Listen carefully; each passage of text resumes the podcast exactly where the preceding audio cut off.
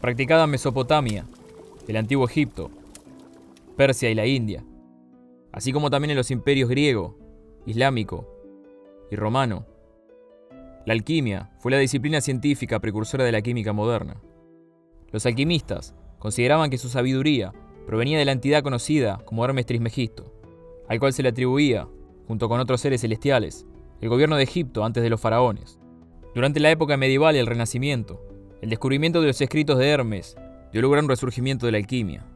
Mediante esta, los alquimistas afirmaban poder comunicarse con seres extradimensionales, adivinar el futuro mediante la nigromancia, que les permitía resucitar a los muertos por un periodo de tiempo arbitrario, transmutar la materia, convirtiendo cualquier metal en oro, y fabricar el elemento conocido como la piedra filosofal. La piedra filosofal, mencionada por primera vez en escritos arábicos y alejándricos, no solo poseía el poder de crear oro, sino que además era capaz de curar todas las enfermedades y conceder la vida eterna. Un texto anónimo dice, Toda dolencia puede curar, prolongar la vida humana más allá de sus límites y preservar la salud, fuerza, claridad y vigor del cuerpo y mente humanos. Cierra todas las heridas sin dificultad, como así también es el mejor y más seguro remedio contra los venenos. Comencemos a caminar por la Francia medieval para conocer la historia de cómo Flamel consiguió la inmortalidad y quién fue la misteriosa figura conocida como el Conde de Saint-Germain.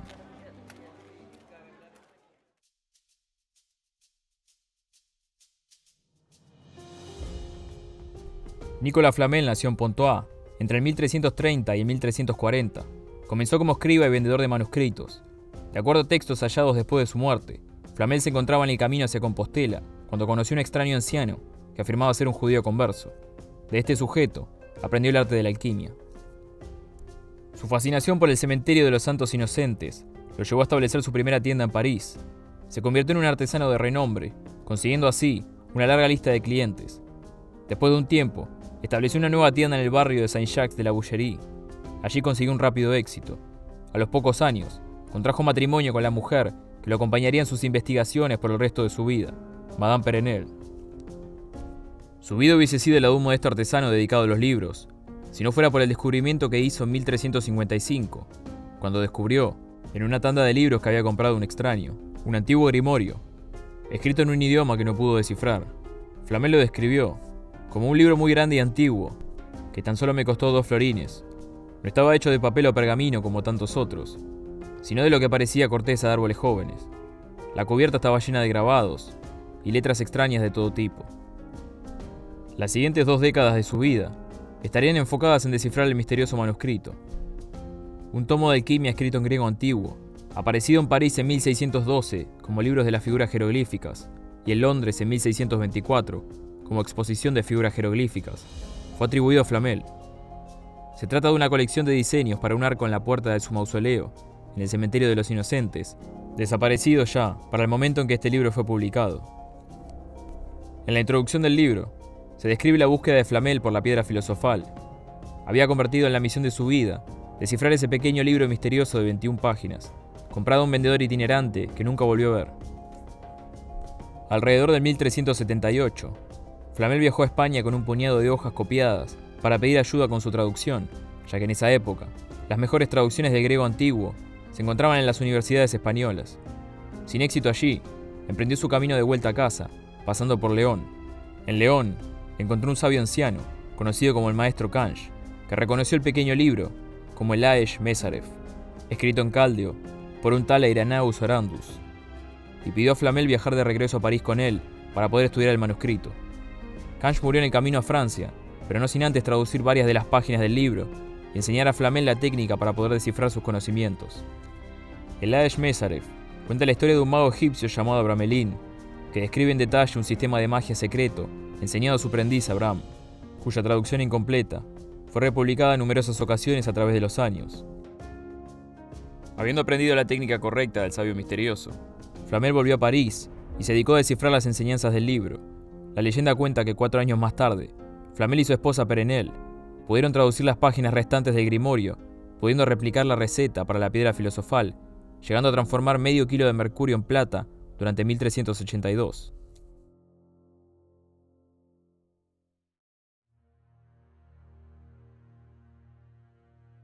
En 1385 pudo realizar el mismo proceso, convirtiendo esta vez el mercurio en oro. según su propio relato, pudo realizar la operación tres veces seguidas con los mismos resultados. Siguiendo palabra por palabra las indicaciones del libro, a las 5 de la tarde de abril 25, transformé efectivamente el mercurio en aproximadamente la misma cantidad de oro puro, utilizando los polvos de proyección. Puedo decir esto honrando la verdad, realicé la obra tres veces con la ayuda de Perenel. Otras historias mencionan la utilización de un texto en hebreo arcaico que el sabio misterioso entregó a Flamel antes de su viaje de vuelta a París. Si bien Flamel tenía dos tiendas en las que copiaba y vendía libros, su fortuna alcanzaba niveles prodigiosos, comprando varias propiedades, donando a las iglesias y muchas veces encargando estatuas y remodelaciones para estas. Flamel vivió hasta los 80 años, diseñando su propia lápida con imágenes de Cristo, San Pedro y San Pablo. La lápida fue preservada en el Museo de Cluny en París, y los registros muestran que Flamel murió en 1418, siendo depositados sus restos en la ahora extinta iglesia de Saint-Jacques de la Boucherie. Algunos años después de su entierro, una exhumación reveló que los ataúdes donde Flamel y Perenel habían sido enterrados estaban en realidad vacíos. Su casa fue saqueada y los libros de la biblioteca desaparecieron. La casa del 51 de la calle Montmorency fue construida por Flamel en 1407. Es donde se dice, Flamel realizó sus experimentos alquímicos. Falleció en el siglo XV, pero no sin antes diseñar su propia lápida, con simbología desconocida. La iglesia en donde originalmente lo enterraron fue derribada, dejando solo la torre Saint-Jacques. La calle paralela a la torre ha sido nombrada en su nombre, que cruza con otra calle que lleva el nombre de su esposa, Perenel.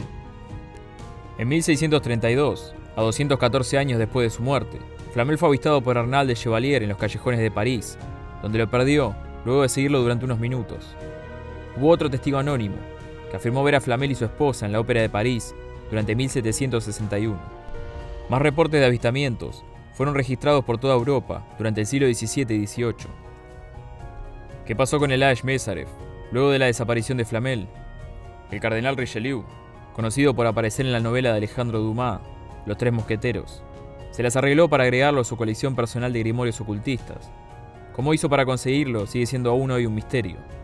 Pero luego de la muerte de Richelieu, su biblioteca personal fue asaltada y el libro desapareció para no ser visto jamás.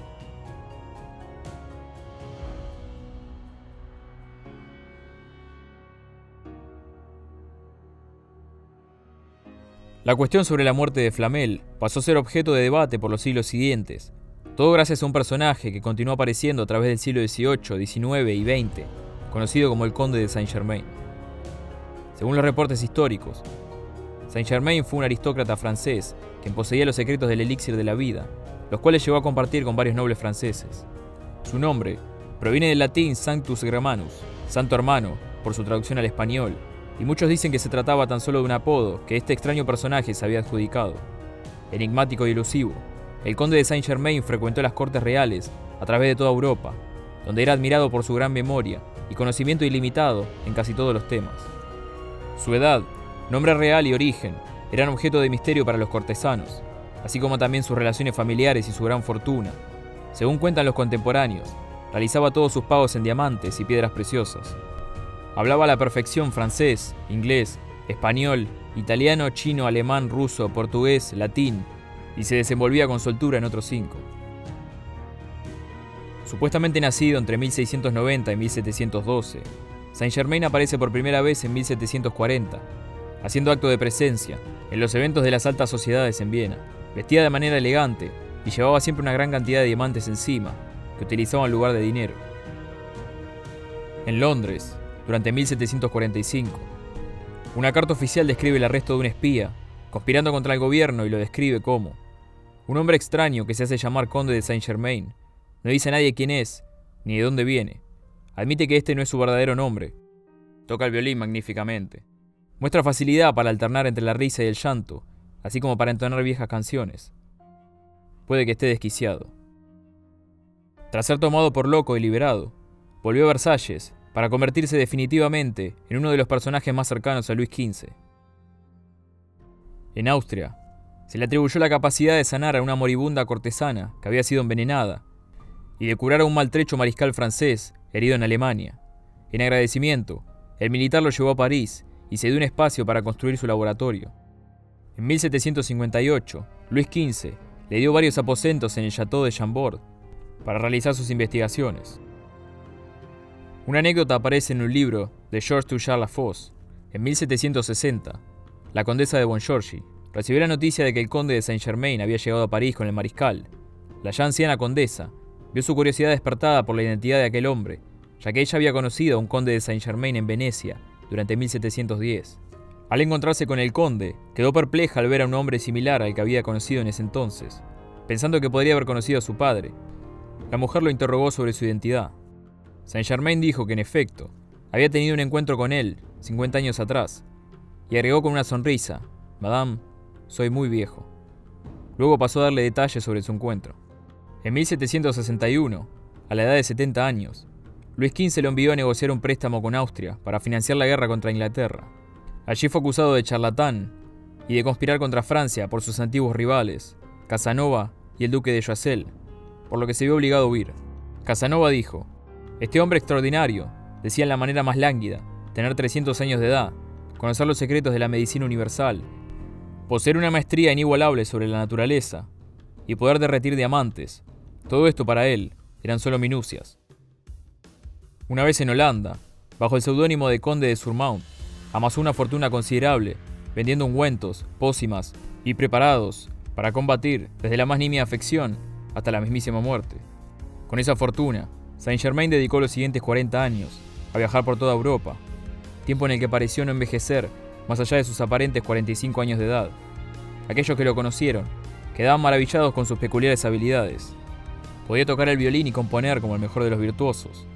Donde fuera que viajara, establecía un complejo laboratorio. Era un hombre de grandes riquezas, pero carente de una cuenta bancaria.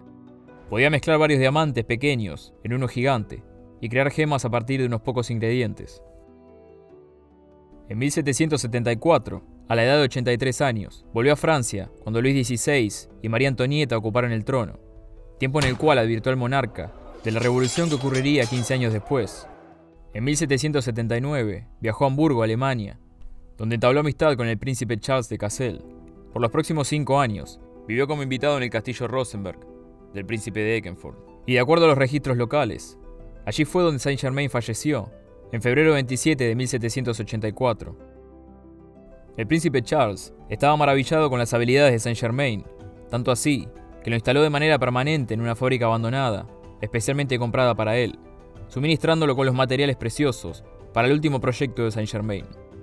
Saint Germain falleció en la fábrica cinco años más tarde, a la supuesta edad de 88 años. Charles quemó los documentos que Saint Germain llevaba encima y decretó su entierro para marzo 2.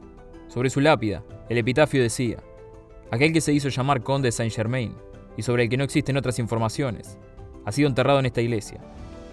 Charles donó el laboratorio para ser convertido en un hospital. Las pertenencias de Saint Germain fueron subastadas. Una lista de cuentas pagas, muy poco dinero en efectivo, 29 piezas de abrigo y 14 camisas de lino. Ningún diamante, pieza de oro u otra joya, así como tampoco ninguno de sus souvenirs de viaje, ni su violín fueron encontrados. La historia de cualquier otro personaje histórico hubiese terminado ahí, no la de Saint Germain. En 1785, un año después de su muerte, fue visto junto a Anton Mesmer, pionero hipnotista, con algunas personas diciendo que fue Saint Germain quien dio las ideas básicas de hipnotismo a Mesmer. Los documentos oficiales de los francomasones muestran que ese mismo año, Saint Germain fue elegido como representante para una convención. Luego de la toma de la Bastilla en la Revolución Francesa durante 1789, la condesa de Ademar aseguró haber tenido una larga conversación con Saint Germain sobre el futuro de Francia. En 1821 ella escribió, He visto a Saint Germain de nuevo, cada vez para mi mayor sorpresa. Lo vi cuando la reina María Antonieta fue asesinada, en enero de 1815, luego de ser apuñalado el duque de Berry. La última vez que ella lo vio fue en 1820. Saint Germain hubiese tenido 130 años. Según la condesa, no aparentaba un día más de los 40 años de edad. Se sospecha que luego de ese año, Saint Germain adoptó una nueva identidad. En sus memorias, Albert Van escribió sobre su encuentro con un hombre de un parecido llamativo al conde, que se hacía llamar General Fraser. Van escribió, se hacía llamar General Fraser, vivía solo y nunca hizo comentarios sobre su familia, de prodigiosa riqueza, aunque la fuente de esta permaneció envuelta en misterio. Poseía un conocimiento maravilloso sobre todos los países europeos en todas las épocas. Su memoria era admirable y, curiosamente, daba a entender a las personas que había adquirido su conocimiento a través de otro método que los libros. Mucho es el tiempo, me dijo una vez, con una sonrisa en el rostro. El general Fraser desapareció sin dejar rastro. Según Bandam, lo único que dejó un recibo pago a una compañía funeraria por una tumba y gastos de entierro. Además de esto, dejó una orden paga para que su fallecimiento fuese anunciado durante toda la semana en el Journal de Debats. Su ropa fue vendida y el dinero donado a los pobres. Sin embargo, hay reportes de apariciones de Saint-Germain en París en 1835, Milán en 1867 para una conferencia de los francomasones. En agosto de 1914, durante la Primera Guerra Mundial, un grupo de soldados de Bavaria capturó a un extraño hombre de acento francés en Alsace. Durante la interrogación, que duró toda la noche, el soldado rehusó identificarse, limitándose a decir que la guerra terminaría en poco tiempo, pero que no pasaría mucho antes de que un altercado similar ocurriese de nuevo. Más tarde, el hombre comenzó a alternar entre el canto, la risa y el llanto hasta que los soldados lo liberaron, pensando que estaba desquiciado. Voltaire dijo sobre él, Saint Germain es un hombre incapaz de morir, que todo lo sabe y en su totalidad conoce.